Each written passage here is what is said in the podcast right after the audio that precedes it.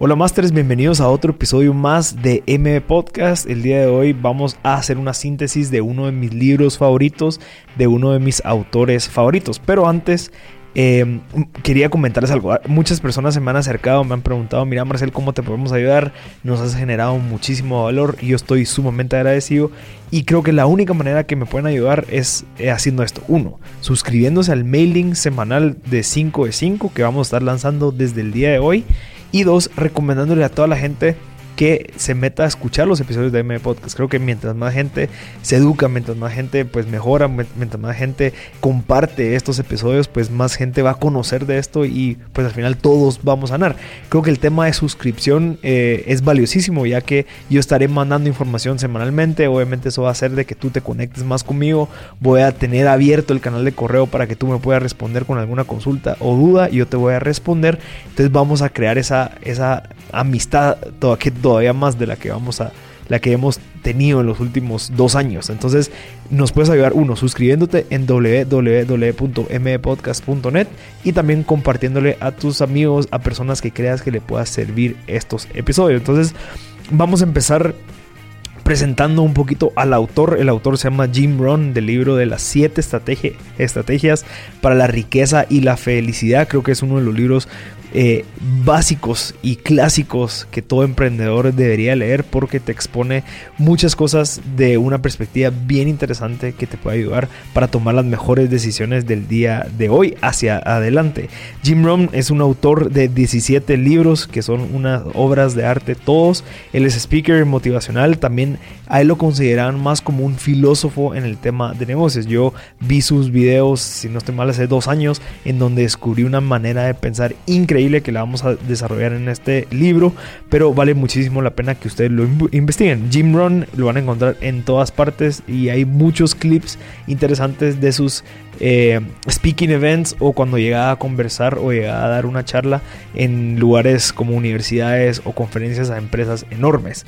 También él es un mentor de mentes maestras, bueno, fue un mentor de mentes maestras como él fue mentor de Tony Robbins, digamos, y muchos otros. Lastimosamente él falleció en el 2009 eh, con un con un network de, de 500 millones de dólares. Entonces creo que es súper valioso saber lo que logró, digamos, en el ámbito empresarial, porque sí, llegar a 500 millones de dólares no es nada fácil. Así que vamos a comenzar con la síntesis de las 7 estrategias para la riqueza y la felicidad por Jim Rohn.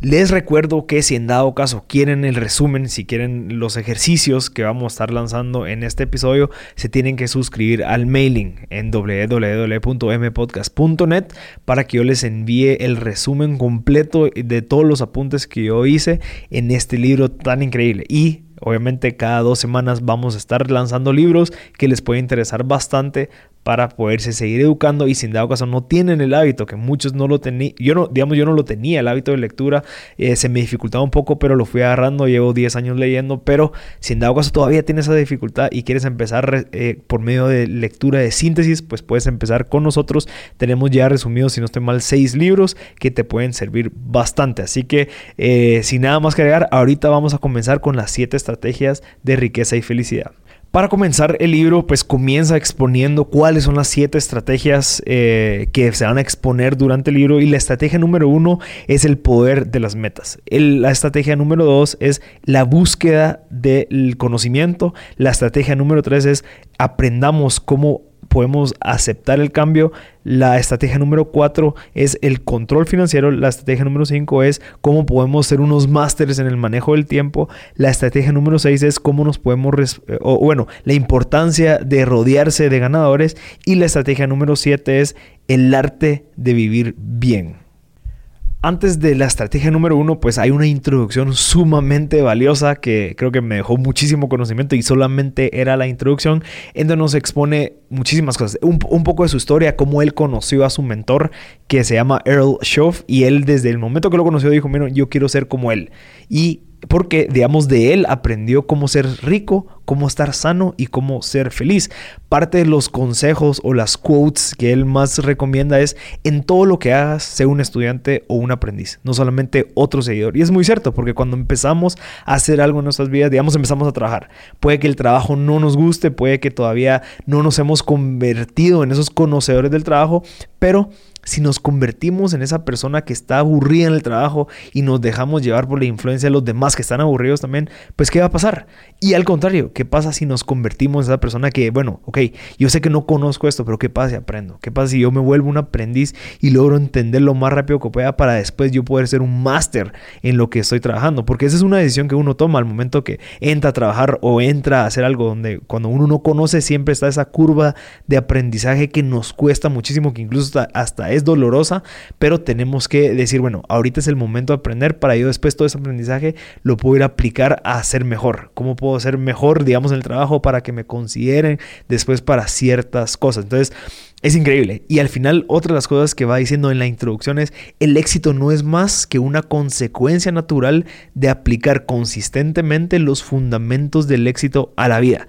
No hay un secreto, no es un don, no es, eh, es un milagro, no, solamente el éxito es una consecuencia natural de aplicar consistentemente los fundamentos del éxito en la vida. Entonces, si en dado caso nosotros sabemos, ok, tal vez en este libro lo vamos a ver, pero si aplicamos los fundamentos, trabajamos esos fundamentos, vamos a tener éxito en nuestras vidas. No es un secreto, no es eh, de que esa persona pues nació de X, y no, es que las personas aplican los fundamentos al día al día. Y eso es lo que nos hace que nos abre la mente, nos deja entender que sí se puede ser exitoso, solo tenemos que saber cuáles son esos fundamentos y cómo los podemos aplicar a la vida. Y es exactamente lo mismo para la felicidad y la riqueza. Entonces, Empezando en esto, él dice que antes de empezar a hablar cualquier cosa tenemos que entender la importancia de la disciplina. Antes de empezar cualquier proyecto tenemos que preguntarnos cuáles son esas seis cosas. Seis cosas. Dice él, él dice, mira, pregúntate cuáles son las seis cosas que harán la diferencia entre que esto funcione o no. Entonces, digamos, si yo me voy a sentar ahorita a hablar con un posible socio o en algún proyecto, yo me tengo que preguntar, bueno, ¿qué es lo que pasaría o qué, qué es lo que va a definir que esto funcione o no? A sacar una lista de seis cosas. Uno podría ser, bueno, ¿qué tanto tiempo le dedico? Dos, ¿qué tanto tiempo yo me voy a educar? En este proyecto. Tres, qué tanto yo pues le voy a dedicar de mi, formalidad, eh, qué tanto profesionalismo. O sea, saquemos cosas que pueda limitar que esto suceda o no suceda o que pueda perjudicar el éxito de este proyecto o no. Importantísimo lo que dice del tema de la disciplina. La adquisición de disciplina tiene la llave de tus sueños y aspiraciones. La disciplina es el puente entre tu pensamiento y tus logros. La disciplina es los fundamentos de todo lo que o sea, en dónde se construye el éxito. Entonces, por lo que podemos ver, la falta de disciplina es lo que te lleva al fracaso. El fracaso ocurre cada vez que no pensamos, actuamos, nos preocupamos, trabajamos, escalamos, aprendemos o simplemente seguimos adelante. Eso es lo que pasa cuando no hacemos eso. Las pequeñas faltas dentro de la disciplina no son dañinas el día de hoy, pero si las sumamos ya sabemos lo que puede pasar. Y eso es al revés. El, éxito sigue el mismo patrón. Si en dado caso nosotros decidimos actuar y todos los días somos constantes, logramos mejorar 1%, bueno, al final y si sumamos todo eso, pues nos va a llevar del éxito. Hay una frase interesantísima que, que comenta Jim Rohn en el libro es, ok, si no has leído dos libros en los últimos 10 años, dos libros semanales o dos libros al mes en los últimos dos años, en los últimos 10 años, Estás más estás atrás de las personas que sí lo hicieron. Entonces, imagínense eso, la gente que tenía disciplina hace 10 años de leer, de educarse, de estar generando valor, ahorita va 10 años adelantado tuyo de haber hecho esto. Entonces, ¿qué es lo que puede pasar? Bueno, tenemos que ser disciplinados para poder seguirnos educando y así generándonos valor. Antes de entrar a la estrategia número uno, hay una cosa que me encantó, que es todo se puede lograr con un plan. Si quieres mejorar financieramente, desarrolla un plan. Si quieres mejorar en temas de disciplina, desarrolla un plan. Si quieres mejorar en temas de salud, desarrolla un plan. Pero la clave es que tomemos acción hoy. El éxito es el constante progreso que se mide hacia las metas y el lograr esas metas. El éxito es responder a la invitación de cambiar, crecer, desarrollarnos y a convertirnos, de movernos de una posición en la que nos encontramos a una mejor posición para tener más ventaja. Entonces, pongámonos a pensar, si en dado caso nosotros somos disciplinados, vamos a pasar de un punto A a un punto B y ese punto B después se va a volver una ventaja hacia la gente que se quedó en el punto A. Entonces, vamos a empezar con la estrategia número uno, que es el poder de las metas.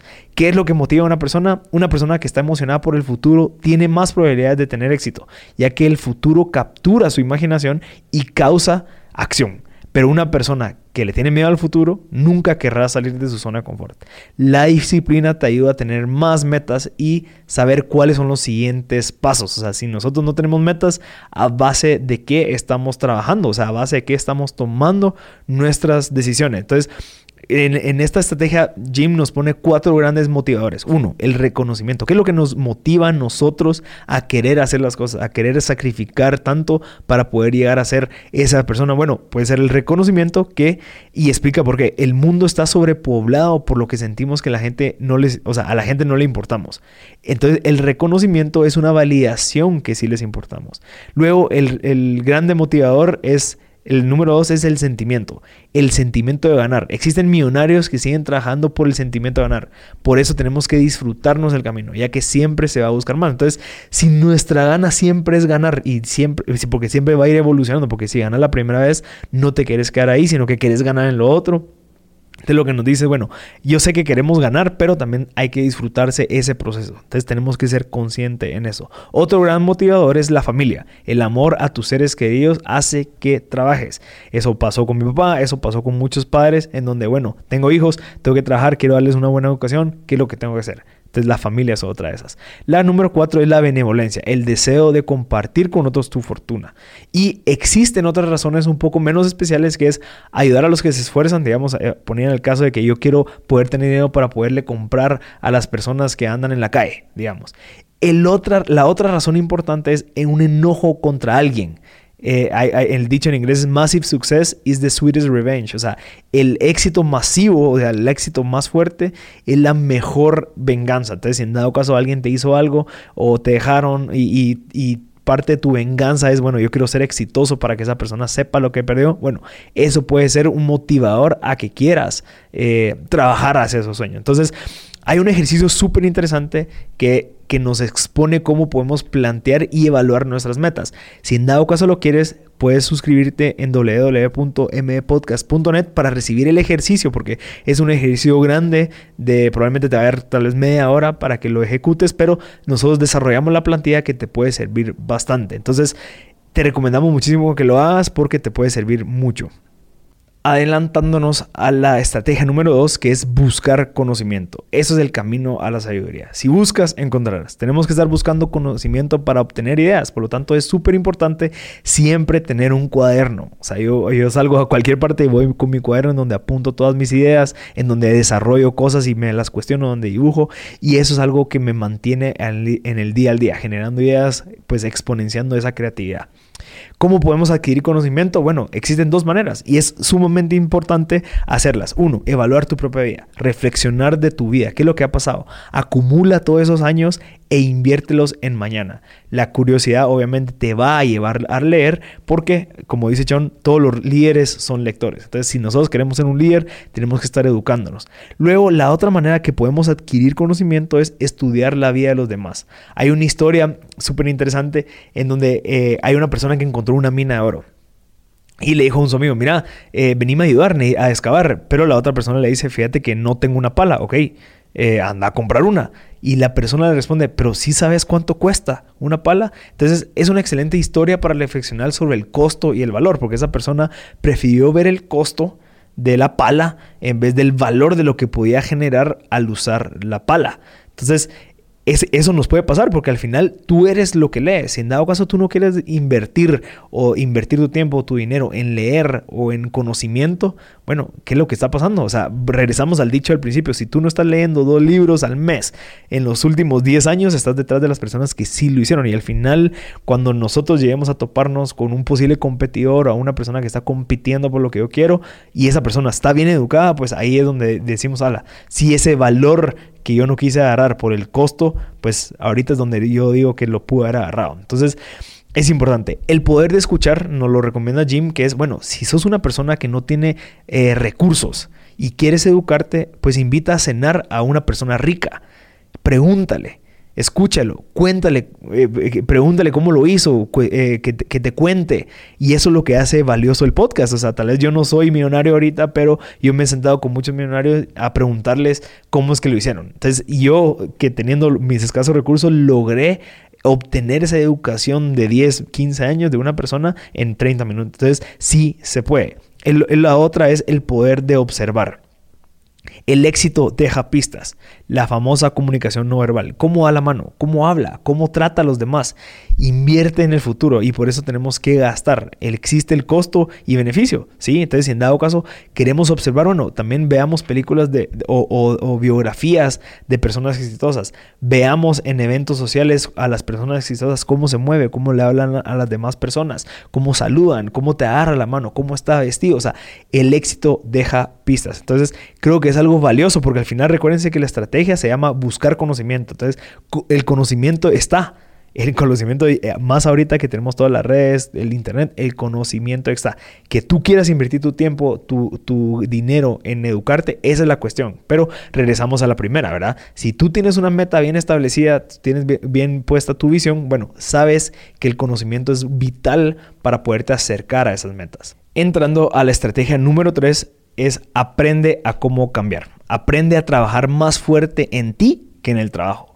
En lo que te conviertes es más importante que en lo que obtienes. La mejor pregunta a hacer en el trabajo no es qué voy a obtener, sino en qué me voy a convertir. Lo que me convierto influye en lo que obtengo. Para obtener más me tengo que convertir en más. Si no cambiamos, pues seguimos iguales. Hay veces que nuestros ingresos se ven afectados por la suerte. Digamos, me dieron una, me, ascendieron porque despidieron a la persona. Bueno, sí, existe esa suerte que me puede beneficiar en temas de ingresos, pero si no somos capaces de manejarlos, normalmente, pues al final los paro perdiendo. Entonces, eh, hay, una, hay una famosa cuestión que dice, si tomamos todo el dinero del mundo y lo dividimos equitativamente, en menos de cinco años regresaría a las manos de donde estaban. Entonces, si nos damos cuenta, pero ¿por qué? Si, si no, hay personas que, que son más valiosas en el sentido de, de, la industria. Entonces, si en dado caso nosotros estamos en una industria, ok, yo soy valioso por los conocimientos que yo tengo, pero en otra industria probablemente yo no soy tan valioso. ¿sí? Entonces, ¿cómo hacemos para percibir ese valor? Todos tenemos la misma cantidad de tiempo, todos, todos tenemos las 24 horas, 7 días a la semana, 365 días al año. Entonces, ¿por qué hay otros que generan más plata que nosotros? Es exactamente por el valor que ellos generan. Entonces, ¿cómo? Sí, no podemos crear más tiempo, pero sí podemos generar más valor. Entonces, si en dado caso tenemos el tiempo limitado, bueno, ¿cómo hago para que mi hora se vuelva más valiosa? ¿Cómo, cómo puedo hacer para yo generar más valor y que por ende sea mejor percibido? ¿Hay maneras de convertirse más valiosos? Sí, si trabajamos en nosotros mismos. Hay un famoso dicho que dice, tengo 10 años de experiencia, ¿por qué no estoy ganando más? Y la persona le dice, no, tú tienes un año de experiencia repetido 10 veces. Entonces, ¿cómo podemos desarrollar nosotros un ingreso arriba del promedio? Bueno, nos tenemos que convertir en alguien que, esté que sea fuera del promedio y sea arriba del promedio. Entonces, desarrolla un apretón de manos arriba del promedio, desarrolla una sonrisa arriba del promedio y desarrolla un interés en los demás arriba del promedio. Si no somos arriba del promedio y que queremos ganar arriba del promedio, pues ahí donde entra la parte de la frustración. No tenemos que desear que sea más fácil, tenemos que desear ser mejores. No tenemos que desear que hayan o que existan menos problemas, tenemos que desear mejores o más habilidades. No debemos desear menos desafíos, sino que debemos desear más sabiduría. Entonces, ¿qué harás hoy para mejorar? Tómate el tiempo, de verdad piensa qué es lo que tengo que hacer yo para mejorar y salirme de ese promedio. ¿Cómo puedo hacer yo para poder percibir esos ingresos de una persona fuera del promedio? Empezamos con esa evaluación interna. Luego la estrategia número cuatro es controla tus finanzas. Es no es la cantidad de dinero que tenga una persona, sino que es el plan. Él expone que él tiene una manera de, trabajar su presupuesto que es súper valiosa, que es bueno, el 70% sale de todos los gastos a la casa, etcétera, etcétera, y luego tiene un 30%, que es el que lo diluye en 10, 10, 10. el 10% inicial es caridad o iglesia. Él dice que él usa su 10% o para darlo a la iglesia o, eh, digamos, el diezmo o ir a darlo a una donación o ayudar a alguna persona que pueda necesitar esa plata. Luego el otro 10% es inversión de capital. ¿Qué puedo invertir yo ahorita que me genere más plata después? Puede ser un proyecto, puede ser una computadora nueva, puede ser algo que me ayude a ser mejor. Y luego el otro 10% es en ahorros. Entonces, no es eh, la ciencia de finanzas, digamos, en esta estrategia, sino que solamente es realmente no podemos gastar más de lo que nos ingresa. Y si en dado caso nos toca, bueno, reducir un estilo, eh, eh, tal vez los, los lujos del estilo de vida que yo llevaba, pues toca es necesario porque ahorita lo que me va a mantener ahorita son lo que yo estoy percibiendo y esto, y digamos la parte de finanzas lo expone después de cómo mejorar, porque sí, si en dado caso yo genero valor, pues bueno, bueno, voy a tener mejores finanzas o un flujo más constante de dinero. Entonces nos hace entender que, bueno, ¿qué vamos a hacer con esa plata? ¿Cómo lo vamos a vivir? ¿Cómo lo vamos a manejar? Y por la importancia de manejarlo de la mejor manera.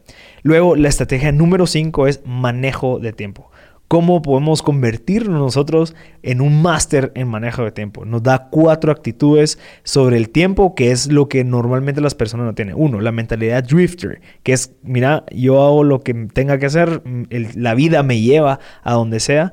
La dos es nueva 5, que es el manejo de tiempo de nueva 5 cuando estás trabajando, que trabajas todo el día y de cierta manera a veces llevas el trabajo a casa. La, mentalidad 3 es el workaholic, que vas task después eh, atrás de task o tarea atrás de tarea. Y el 4 es el máster en manejo de tiempo, que es cómo podemos hacer para trabajar inteligentemente. Y él dice, mira, la única, el, el único tip que te doy para manejar tu tiempo de una manera inteligentemente es aprender a decir que no. Es aprender a decir que no a proyectos, aprender a decir que no a gente, aprender a decir que no a reuniones que probablemente se pudieron convertir en un correo aprender a decir que no. Entonces necesitamos a veces para poder manejar nuestro tiempo y aprender a manejar nuestro tiempo es conocernos.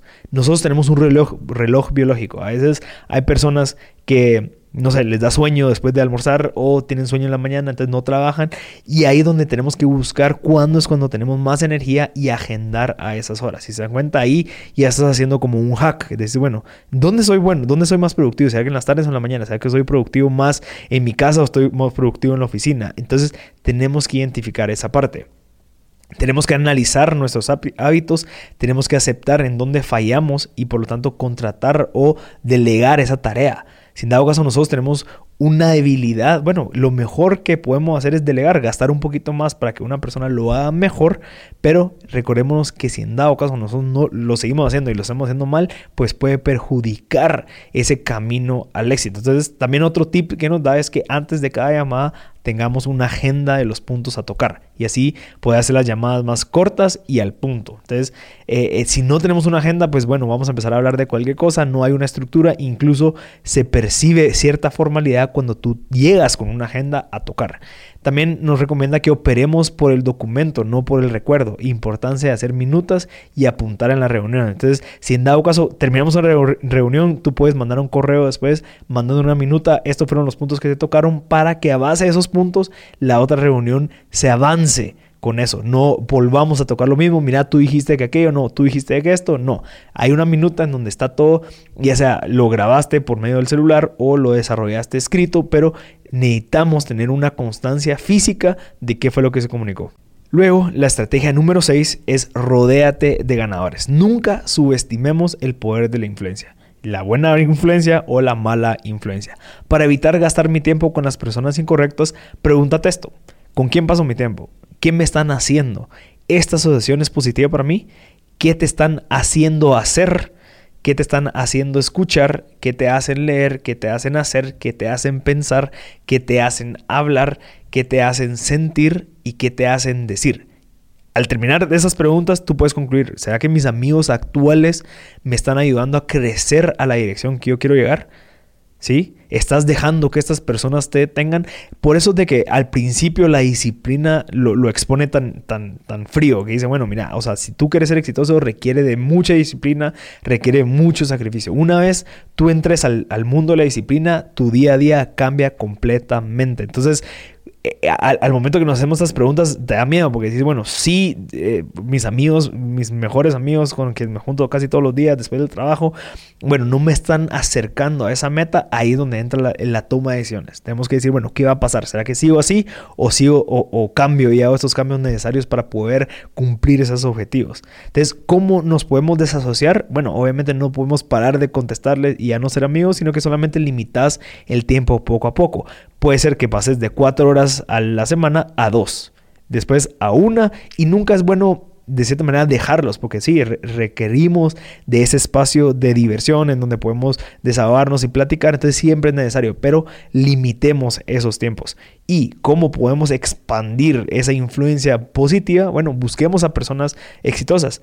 ¿Cuál es tu devoramiento intelectual? Nos pregunta. Tu devoramiento nos está diciendo, mira, cuántos libros te estás consumiendo al mes, a la semana, cuántos videos estás viendo, cuántos TED Talks estás viendo, cuántos podcasts estás escuchando. Entonces, ahí es donde podemos expandir la parte positiva de las, asociaciones.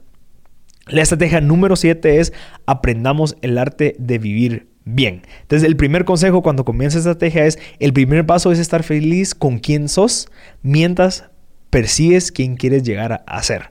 Es mejor tener pocos tesoros que una casa llena de basura. Entonces tenemos que aceptar quiénes somos ahorita, tenemos que aceptar que, bueno, queremos cambiar. Entonces no podemos estar tristes, tristes, tristes hasta que, que, seamos esa persona que queremos soñar ser porque vamos a pasar 10 años tristes. Entonces es aceptar y decir, bueno, ok, yo soy feliz con quien soy, yo así nací, estos son mis hábitos, estos son mis, mis costumbres, yo, yo voy a mejorar. Entonces, un estilo de vida es un conjunto de varias cosas, que son valores, principios, educación y disciplina. Si nosotros expandimos nuestro conocimiento, tiene que ser por medio de experiencias, influencias de libros, personas, incluso hasta de películas y buscar esas aventuras. Recordémonos que el dinero de cierta manera te convertirá en más de lo que ya eres. Si sos una persona pues no disciplinada, bueno, vas a ser una persona mucho más menos disciplinada. Si sos una persona educada, vas a ser una persona más educada. Si sos una persona disciplinada, eh, así. Entonces tenemos que entender de que para poder llegar a ese punto tenemos que mejorar un montón de cosas antes. Entonces, para recapitular, las siete estrategias es el poder de las metas, el seguir buscando conocimiento, el aprender a cambiar, el control financiero, el manejo de tiempo, rodeémonos de ganadores y el arte de vivir bien.